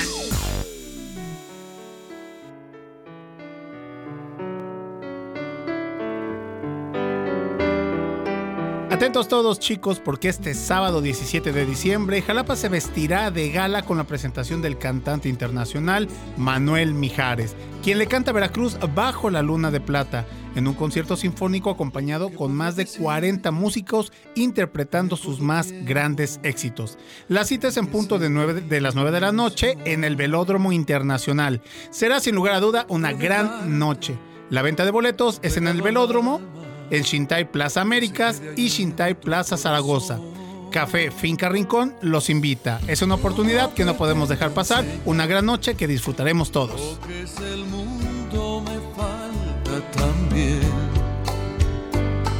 Pero vale la pena disfrutar cada día, porque me has regalado el privilegio de amarte. Jalapa come rico la guía gastronómica de la capital del estado. Con Ek Ochoa. La guía gastronómica de la capital del estado. En Más por la Mañana. Jalapa come rico. ¿Y qué creen? Que nosotros ya empezamos a comer mm, rico porque nuestro queridísimo Eco Choa nos trajo para compartir un quesito delicioso que por supuesto le estamos guardando a la producción para que también la prueben. Así es. bienvenido, ¿cómo estás? Hola, muy bien, gracias, gracias por esta invitación de nuevo. Y pues sí, yo trajimos quesito de cabra. Delicioso. Está bien rico, ¿verdad? Muy, muy rico. Oye, platícanos a ver de este queso para que las personas, este, pues se les antoje un poquito. Híjole, a, los, a, los, que somos queseros, sí. Porque dices que lo hiciste con un puré de papa. Sí, este también lo, lo, llevé a puré de papa, porque es un queso de cabra eh, tipo camembert. Este, y pues se derrite precioso. Entonces agarré un puré y se lo eché adentro así como, como iba. Y maravilloso. Pero es que ya hemos hablado aquí del tema de las, eh, pues, el consumo local, la proximidad, la temporalidad y todo esto. Pero pues eran puros conceptos, ¿no? Entonces ya habíamos prometido que íbamos a traer ya por fin producto y, pues a buscar, ¿no? También investigar los productores locales, ¿no? En este caso estamos trayendo un quesito de cabra de la región de, de Coatepec. Es súper cerquita aquí, estamos en corto. El, productor este, se llama Luis Méndez. Claro, con razón, es buenísimo, sí, sí, sí, sí, A mí me encantan los quesos de Luis Méndez. Sí, claro, son maravillosos, ¿no? Su madurado es, es, una locura. Los de eh, los untables de este de, de, hierbas finas, de ceniza, son riquísimos. El, el, vino, el que tiene vino. Ah, sí, sí, sí, sí, sí, también está bien que viene este como lavado en, en, en vino. Sí, pues él es el abuelo quesos, ¿no? El famosísimo abuelo quesos de Coatepec, que es una persona ya con 40 años haciendo quesos aquí en, en la región y pues 15 dando cursos, capacitando a personas de, este, de aquí, de, la zona, ¿no? Entonces, pues justamente esto, pensando en cómo es que hay productos que tenemos bien cerca y que de repente, por ejemplo, nos contaba justamente, ¿no? En la época del virreinato, eh, pues que se hizo una separación del ganado, ¿no? Las reses y, pues la ganadería pesada se le quedaron a los españoles acá o a los hijos españoles nacidos en México, pero pues todo lo demás, lo que eran cabritas y, esto y los burros, pues, se le fueron a los, a los esclavos y a los indígenas, ¿no? Cuando pues, sucede que en otros lugares, lugares pues, el queso de cabra es un, es un manjar, ¿no? Exacto. Entonces aquí sucede que la tradición de queso de cabra se vuelve muy económica, muy accesible y como sabemos, muchísimos de los productos gastronómicos que tenemos en la actualidad que son como los tradicionales, pues tienen un origen justamente eh, en, la, clase baja, ¿no? En, este, en los esclavos, en, en, las clases indígenas, que son los platillos que han perdurado por siglos y siglos y que ahora pues permean nuestra cocina tradicional mexicana, ¿no? El queso pues no es la excepción, ¿no? Entonces eh, Luis lo que decide hacer es pasar de un proceso eh, básico de generar esos quesos de cabra, los tradicionales de rueda, a darles un poquito más de cariño, de meterle más estudio, meterle mucho más tiempo y pues justamente ahí se ve en este caso que trajimos un camembert, pero fue uno solamente de los varios que produce, con muchísimo amor, ¿no? Es una cosa que, tú dices, wow, qué... Súper artesanal. Claro. Claro, me decía, no, mis cabros están aquí a 300 metros de la casa, tenemos este, nuestra producción de leche, ¿no? Es como que estemos industrializándola, no es como que la estemos consiguiendo de lugares distantes, ¿no? Y algo que hace mención muy claramente y que me gustó mucho porque justamente encaja con el principio que estamos trayendo nosotros de proximidad, me decía, es que mucha gente me dice que por qué no lo envaso y lo mando a Ciudad de México, que seguramente allá se vendería muchísimo mejor y la gente lo quisiera. No, no, no. Ahí yo le quitaría muchísimo valor a mi producto. Y me, me refiero a quitarle valor a que la importancia de tenerlo cerca de donde se produce es fundamental. Claro. Entonces lo que él quiere es que la gente de México, de Puebla, de todos lugares venga y lo consuma y lo, y lo busque. Entonces, finalmente, este proceso de traer un, producto tan, tan cuidado, tan, tan de calidad, ¿no? Y tú lo ves en todos sus procesos. Estuvimos ahí en su taller platicando, hicimos fotos, estuvo divino la, plática con él este eh, domingo pasado. Y te das cuenta de por qué es que estos productos son tan distintos, ¿no? Eh, el, el camembert pues tiene un hongo, ¿no? Que es un, un penicillium camemberti. Y justamente pues es comestible y es muy saludable para, para, para el humano en su alimentación y todo. Y decía, pues que si se dejan sin refrigeración se va a seguir madurando, ¿no? Y no es malo, te puedes comer. ¿Qué pasa si tú dejas un queso comercial este, que empiece a desarrollar algún tipo de hongo? No, hombre. Muy seguramente no va a ser este, tan, tan saludable, ¿no? Y es eso, ¿no? Es todas las fases de la, de la alimentación que vienen derivadas de un producto que tiene 8000 años haciéndose, ¿no? Desde que el humano empezó a domesticar al, al ganado, empezó a descubrir también la fabricación de algunos tipos de quesos, ¿no? Entonces también nos remonta eso a entender que el queso, el vino, la cerveza, la hidromiel son productos que vienen de la mano, ¿no? Con, la evolución. Con la evolución. ¿No? Entonces por eso el panecito con el queso y el vino son siempre una maravilla para acompañar, ¿no? Invariablemente. Y creo que siempre se va a seguir sosteniendo esta premisa de que lo ancestral y lo, primitivo va a permear en, nuestras, en nuestra gastronomía actual, ¿no? Oye, porque además una cosa que estás diciendo importantísima es la cuestión de la salud, ¿no? O sea, ahora como sabemos ya la importancia de los fermentados, ¿no? Este, para que podamos tener una mejor microbiota, para que entonces podamos evitar procesos inflamatorios. O sea, son muchas cosas muy importantes que, por ejemplo, este tipo de productos nos lo están aportando. Entonces, muchas veces pensamos en medicamentos cuando en realidad es la comida la que podría aportarnos todos estos. Sin duda, ¿no? Ah, ¿Cuántos casos ahorita se están ya derivando, por ejemplo, de alergia al, al gluten, ¿no? Sí. Y es que, eh, o sea, en realidad el nivel de productos que se están procesando con harinas que no están siendo bien trabajadas es abismal, ¿no? Entonces vemos que, por ejemplo, las tortillas de, de harina de maíz eh, provocan este tipo de inflamación este, celular, ¿no? Pero también el pan este procesado, industrializado, ¿no? ¿Qué pasa si tú consumes una tortilla de maíz nixtamalizado eh, sin ningún tipo de aditivo? No te provoca ningún malestar. ¿Qué pasa si tú dejas fermentar una masa madre eh, unas 24 48 horas? Hay tiene un muy, muy bueno. Ya viene predigerido por las bacterias que se están desarrollando y te ahorra toda esta chamba a tu cuerpo que te va a causar bastante estrés, ¿no? Así es. Entonces sí, justamente estos quesos sin, sin, sin conservadores, sin ningún tipo... Digo, aquí lo parte bonita que tiene, que tiene este Luis es que su queso sí es de leche pasteurizada. Entonces pasa un proceso de pasteurización que él nos decía, es que la pasteurización es, al, es a la leche como la cultura al humano, ¿no? Eh, tienes un, humano un este, un, o un queso, una, una leche bronca, ¿Cómo haces pues para eh, integrarla a una, eh, pues vamos a llamarle calidad eh, más, más plena, más pura a través de la pasteurización o de la cultura, ¿no? Claro, qué interesante, ¿verdad? ¿Cómo, cómo vamos este, uniendo todos estos conceptos y nos damos cuenta que comer no nada más es deglutir. Para nada, exactamente. Entonces, ahora algo que, que, está generando que estos productos sean más, más valorados es justamente este reencuentro encuentro con eh, los sabores, con los productos, con el origen. Entonces la gente ya no es como que digo, ay, quiero mi queso de tal marquita comercial. No, no, no, no. Quiero un queso que venga de mi región, que sepa lo que mi pasto eh, produce, provee, ¿no? Quiero conectar con estos sabores que son también muy viejos, pero muy cuidados, ¿no? Entonces son muchísimos elementos que tenemos de valor en el producto que estamos teniendo ahorita aquí en la mesita y que sin duda está bien sabroso. Que si no, ¿eh? Nos consta. Sí, qué cosa más rica. Mira, yo ahorita terminando este, la sección le voy a dar otro mordisquillo.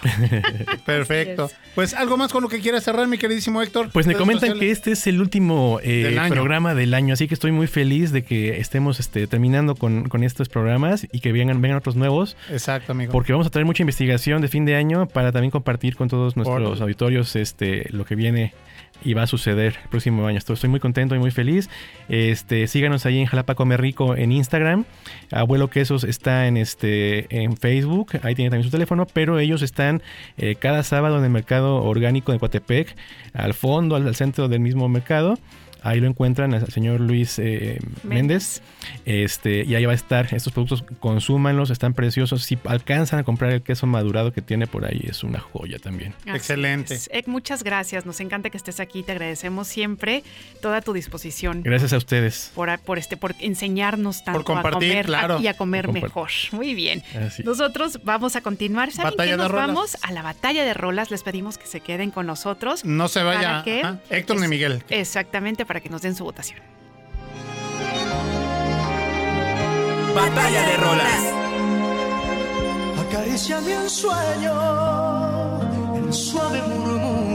Bueno, pues yo lo único que les puedo decir de esta rola, mi queridísimo Miguel y Héctor, yo sé que Luis Miguel no es Carlos Gardel, pero sí precisamente interpreta, es un tipo muy flexible para cantar a José Alfredo Jiménez, para cantar exactamente a Carlos Gardel. En esta ocasión, Luis Miguel eh, lo hace en Romances 2, esta canción El día que me quieras, de Carlos Gardel. Si quieren escucharla, pues hay que votar por ella.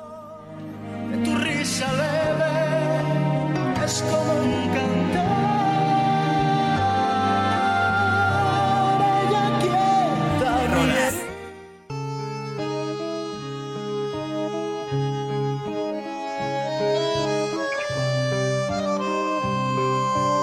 otra propuesta es Vuelvo al Sur, esta composición del grandísimo Astor Piazzolla y bueno, interpretada por el grandísimo también Roberto Goyeneche. Así es que bueno, pues esta canción que habla sobre este, estos migrantes, la melancolía, la tristeza de estar fuera del terruño.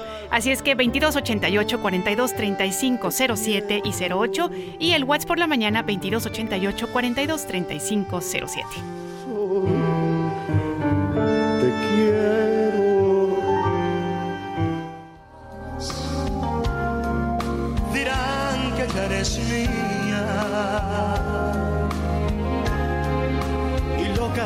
Perfecto, chicos, pues tiempo de votar, mi queridísimo Eco Ochoa. Ay, pues yo me quedo con Vuelvo al Sur, sin duda, es como una de las Es que traes el queso, amigo. ¿verdad? Panecito, vuelvo al sur. Es lógico. Traigo más bohemio el tema, sí, menos romántico. Muy bien, Héctor. ¿Y por acá, Miguelón? Que por cierto, bienvenido. Sí, a Miguel, ¿cómo estás? Muy bien, muy bien. No, pues el sol de México. Venga, eh. Venga, papá. Se vuelve a empatar dos, bueno, un punto para cada quien, pero la producción nos indicará quién va a ganar. Ay, pues ¿qué creen? Que ganó Vuelvo al Sur. Bien. Así es que vamos a escuchar esta claro canción. Que sé Vámonos para allá. No será la primera vez. Escuchemos Vuelvo al Sur. Su dignidad siento el sol como tu cuerpo en la intimidad te quiero sol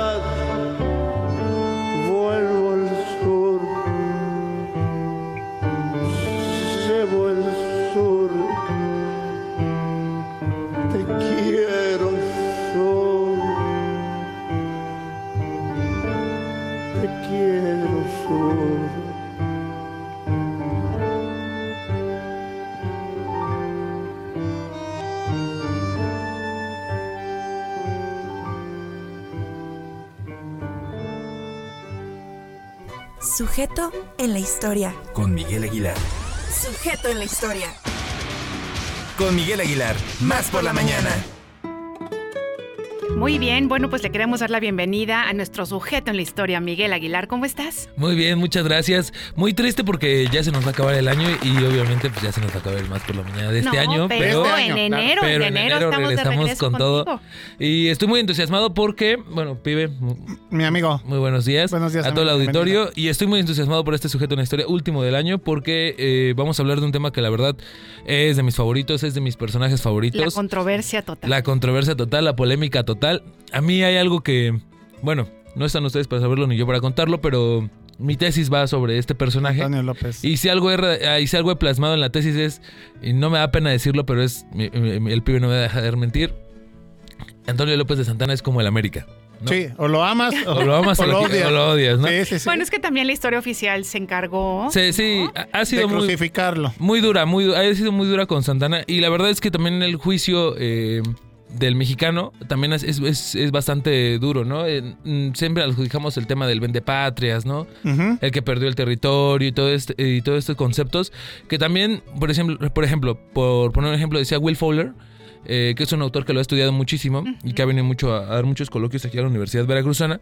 Fowler dice que esta construcción de, de hacerlo un total villano viene tanto de, del, del tema de Estados Unidos, o sea, tanto, tanto del otro Claro. lado, tanto de este lado. ¿Por qué? Porque las formas de operar de lo que, de lo que antecedió después a Santana, que bueno, es la, la guerra México-Estados Unidos, las guerras de los modus operandis de, de Estados Unidos, pues eran así una ferocidad y una crueldad in- impresionante. Entonces, también por su parte buscaban un villano, ¿no? Y, y bien el villano va a ser va a ser Santana, que va a pasar lo mismo de este lado, porque hay tres sucesos que México necesitaba un culpable, que, es cu- que van a ser la pérdida de la Mesilla y de Texas, que es muchísimo territorio, la crisis descomunal que, que, se- que, se, que, que se, que, se, que se soltó para después de la, la segunda mitad de- del, siglo, del siglo XIX.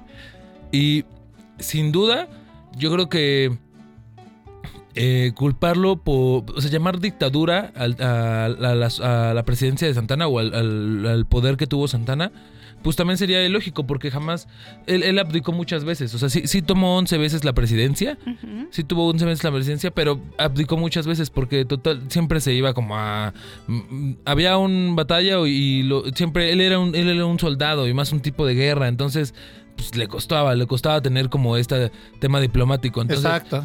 Había una guerra, por ejemplo, se, se vino muchas veces a la había una guerra en el sur y Santana abdicaba, se quedaba Valentín Gómez Farías, que era como en ese entonces no era no había en ese entonces no había secretario de gobierno, era, era vicepresidente. Ajá. Se quedaba Valentín Gómez Farías, él era presidente y Santana iba a pelear. Entonces también llamarlo dictadura no no no no no va porque no tuvo tanto tiempo el, el poder. Esta construcción que, que se le tiene a Santana del villano, que por cierto, bueno, antes de, de pasar a otro tema, na- Santana nace el 21 de febrero de, de 1794 en Jalapa, Veracruz, en el actual edificio de una compañía bancaria, eh, el que está ahí por la técnica 3 junto. Ah, ya, ya, ya. Eh, Ah, ahí, ahí- ahí era la casa de Santana. Ahí era la casa de Santana. Y falleció el 21 de junio de 1876 en la Ciudad de México. eh, muy cerca del centro histórico. Pero sí, es jalapeño, Santana, hay que decirlo. Y aparte, e, es de, este, es de esta familia. Hay, una doctora, la, doctora Carmen Blasquez. Eh, ella es una investigadora de la Universidad de Veracruzana. Muy reconocida. Muy reconocida y es una verdadera institución de, la historiografía regional de Veracruz. Y ella habla, tiene varios, tiene varios estudios, pero hay uno, hay uno muy importante que habla de que cuando Santana fue jefe, fue jefe de Estado de Veracruz, que bueno, ser jefe de Estado más bien era como defenderlo, porque Santana estuvo en todas las defensas de Veracruz. Eh, eh, Santana empieza muy, sus, inicios son, sus primeros inicios en la guerra, pues son como soldado raso y después ya fue ascendiendo hasta ser presidente, ¿no? Pero, por ejemplo, la doctora tiene un, de que cuando Santana fue jefe de Veracruz, aquí surgen las grandes familias que hasta la, hasta la actualidad vemos en Veracruz estos grandes apellidos. Si ustedes eh, investigan y, uno se pone a, contextualizar un poco de, las, de, las, de las cúpulas actuales de, de, de económicas y de políticas que actualmente hay en Veracruz, y los, los apellidos son desde entonces. O sea, aquí surgen estas grandes familias en Veracruz, en el puerto, en Orizaba, en, Jalapa. Entonces es, es, es, aquí donde Veracruz tiene una gran transición y él, él es también un postulante de esto, porque porque él estuvo en, sucesos muy importantes. Él, está cuando, cuando se firmaron los tratados de Córdoba, después en la, consumación de la independencia, después él, él es el principal personaje también para que, para que haya una república instaurada. que el, cuando termina el poder, cuando obviamente surge el plan para despojar a Santana de la presidencia, pues se queda una república instaurada. Entonces Obviamente lo, lo, que sigue después, pues bueno, ya vienen las leyes de reforma y después la lucha entre conservadores y, liberales y conservadores. Pero, sin duda, para que, para que se, fundara una república como actualmente la conocemos y, también las demarcaciones de Estado se dan con Santana, porque él, él tiene un, impresionante eh, eh, contradicción contra... Él tiene un despojo de tierras importante contra la iglesia y es también ahí donde se rompen varios, y es ahí donde también él rompe varios escrúpulos que se tenían de, esta parte.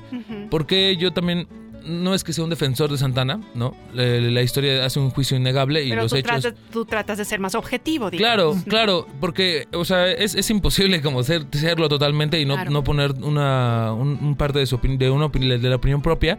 Pero, por ejemplo, cuando surge lo de. Cuando previo a lo que, a que se perdiera el territorio de Texas y de la Mesilla, Santana pide ayuda por todos lados. Pide ayuda en el extranjero, pide ayuda a la iglesia, pide ayuda eh, a, los mismos conservadores, ¿no? incluso a, muchos realistas, muchos este, soldados realistas que seguían y que tenían poderes económicos importantes. Él pide ayuda y nadie. Entonces también pues fue lanzarlo como claro no fue enteramente fue un chivo expiatorio fue un chivo expiatorio y así hasta la fecha hasta la fecha se le conoce como un chivo expiatorio entonces pues sería no, les puedo decir, no es que yo me salte como el, el super defensor de Santana, porque también es un personaje que los autores, por ejemplo, Villalpando, tiene una gran, tiene una gran este, biografía de Santana y también habla mucho de que Santana veía por sus intereses, se cambió de bando, se cambió de bando, ¿no? Él, él, era un soldado realista, un defensor de la corona y cuando lo vino a ver este Iturbide lo vino a convencer cuando él era jefe de gobierno de Veracruz, lo vino a ver Iturbide y lo convenció y se cambió de bando y y pues muchas cuestiones de este tipo. Claro, porque finalmente, bueno, a ver, los héroes de la patria y los antihéroes, pues son humanos, ¿no? y todos tienen, o sea, no podemos pensar en que hay una figura que sea absolutamente buena y una figura que sea absolutamente mala, ¿no? Ese tipo de historia pues ya no va en estas épocas. Ya como manera, de, nada más como de cierre, creo que lo, lo, más rescatable de Santana y por qué se tiene tanta recolección de historia y sobre todo en Veracruz es porque él dejó muchísimos testamentos porque siempre los fue modificando. Tú lo modificó a cuestión de que le fueran saliendo hijos, como Juan Gabriel. Entonces a todos les, a todos les fue tocando un pedazo. Un cachillo. Un pedazo. Y por eso hasta la fecha, pues Veracruz tiene muchas haciendas. Y la mayoría de las haciendas porque son porque los son porque la, la Legión de Santana sigue hasta la fecha conservándola. Y es muy larga. Muy larga. Perfecto, bueno, pues para este 2023 esperemos que tengamos de este tipo de temas, mi querísimo Mike. Y bueno, desearte todo lo mejor en estas vacaciones, en estas fechas especiales. Y gracias por tu colaboración. No, muchas gracias. Gracias por la invitación, al más por la mañana, a nuestros productores, a ah, José y a Ale.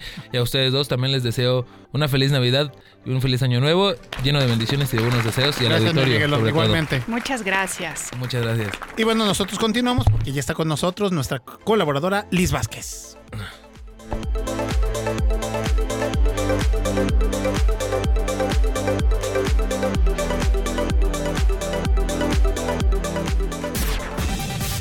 No hay nada imposible.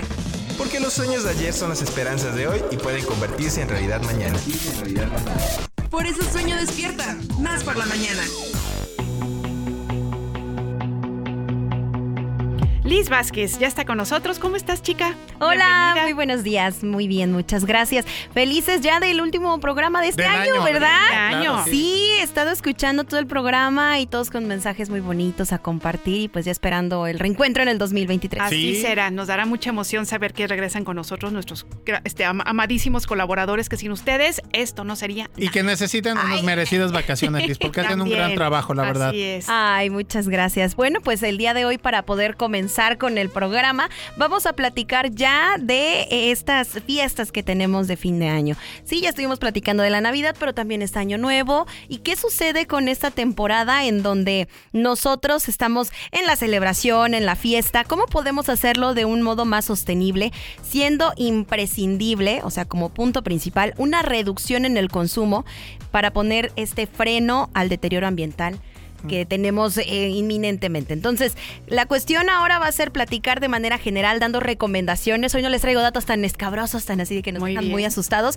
El día de hoy vamos a platicar principalmente sobre cómo poder tener unas fiestas ecológicas y solidarias. O sea, que lo que nosotros podamos escuchar el día de hoy lo compartamos con quienes nos rodean para que juntos podamos tener esta conciencia ambiental y hacerlo con acciones que nos pueden ir ayudando a tener un mayor impacto eh, positivo. Y comenzamos primero que nada con la cuestión de eh, el ahorro energético.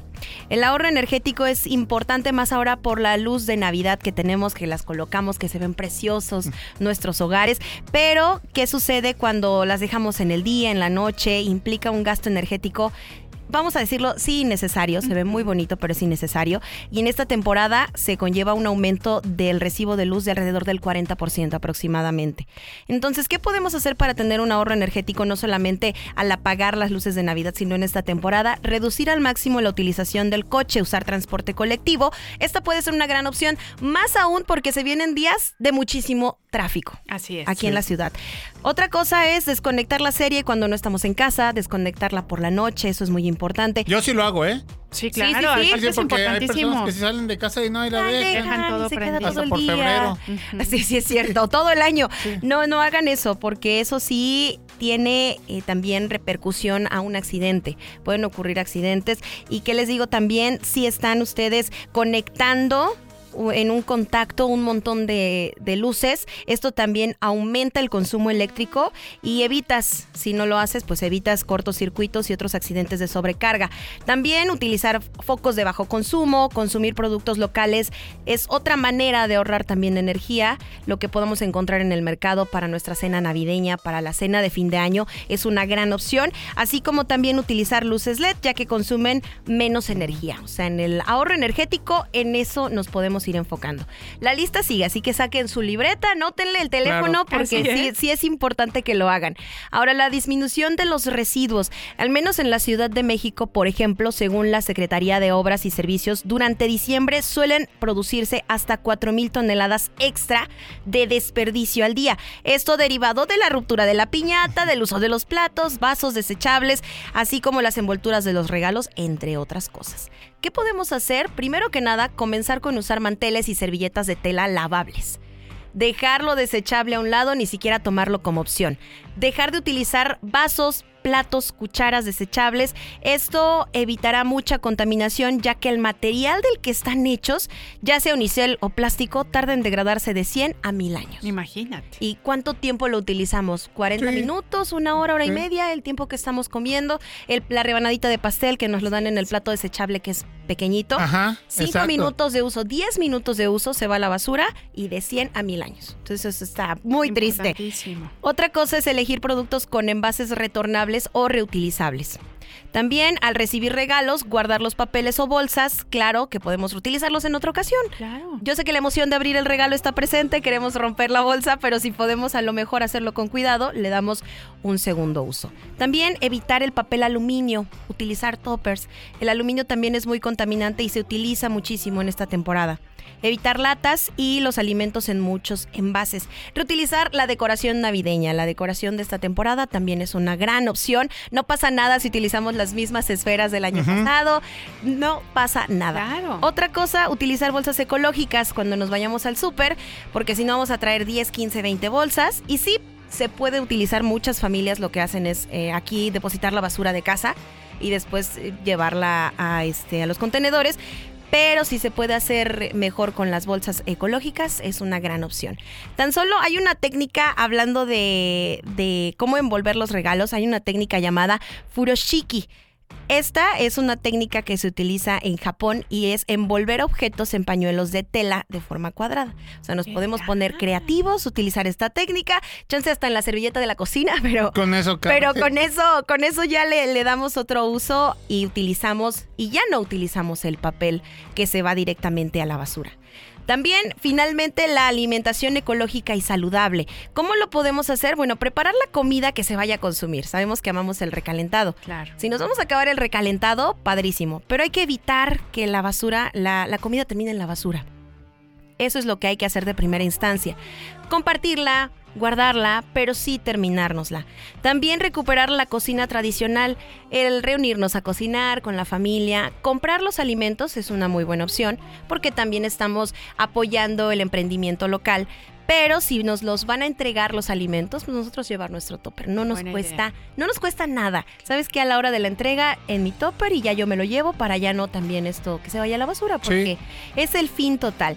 Consumir también productos que se hayan producido lo más localmente posible productos frescos de temporada o lo menos elaborados, eso resulta mucho más ecológico, más sabroso también y más saludable. Y finalmente, en la cuestión de todo el festejo, sin fuegos artificiales. Ay, sí, importantísimo. Sí, sí, sí. Basta fuegos artificiales. Es una contaminación enorme, pero también las mascotas de casa sufren. Sí, muchísimo. Bueno, y es peligroso además, ¿no? Realmente, por algo ya es considerado un delito y no permiten así venderlo como si fuera fruta. y con los niños es un peligro enorme.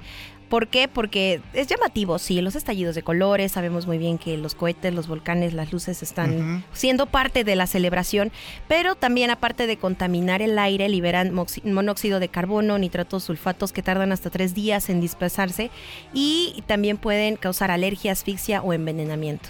Aparte de el problema que se puede tener con el explosivo en las manos, que también causa muchísimos accidentes. Y la contaminación sónica genera pánico a las mascotas y animales.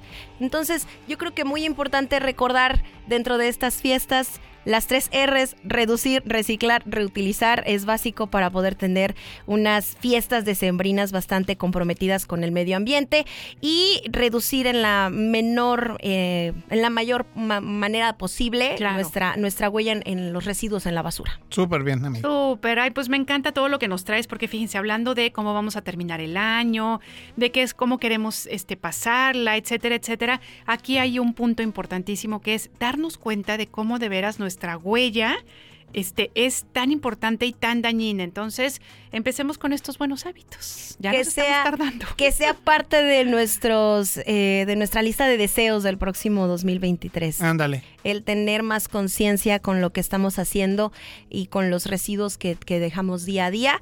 Y bueno, yo creo que esa es la invitación para este 2023. Y muchísimas gracias por invitarme. Gracias a ti, Liz, del programa. por sumarte al proyecto. tenerte aquí. Por toda la información que nos compartes, por la educación que estás este, generando. Y pues bueno, a a seguir ahora sí puntualmente todos los consejos y tips que nos da Liz. Así es, muchas gracias. Muchas gracias a ustedes. Muy bien. Oigan, pues nosotros ahora sí ya vamos a despedir este programa y bueno, pues queremos decirles que eh, hoy nos despedimos con eh, esta efeméride musical, 14 de diciembre de 1949, nace el bajista Cliff Williams, conocido por ser miembro de la banda de hard rock ACDC. Efectivamente, estuvo en varias bandas hasta que entró a Bandit en 1977. Recibió una llamada de Jimmy Lindeland, quien tenía una banda llamada Coliseum. Jimmy le dijo que ACDC estaba buscando un bajista después de la salida de la banda por parte de Mark Evans durante el tour de Let There Be Rock. Cliff se presentó a las audiciones y a Angus le gustó su estilo hard rock. Además de que creyó que su aspecto físico atraería público femenino, se unió a fines de año y desde ese entonces esta en la banda. Su primer disco con ACDC fue Power Age. Entonces, bueno, les dejamos con esta canción, amiga, que se llama Black in Black. Eh, y nos escuchamos el día de mañana agradeciendo la producción de este, pues a la producción que nos hizo posible este programa. Muy bien, sí. a mí mañana me toca estar en la producción. Mañana me toca estar en la producción, pero yo quisiera que a ver si mañana pudiera como de repente darse una brincadita igual que los productores para que también vengan a dar sus, pues sus, ¿no? Ándale, damos unas palabras. Entonces mañana nos escuchamos. Mañana nos escuchamos. Muchas gracias, gracias a la producción, gracias a Alex Rodríguez, por supuesto que estuvo aquí con nosotros, Ponchito auxiliándonos Celedón, a Ponchito Celedón, a toda la bandera, como dice Alex. Que pasen un muy feliz día.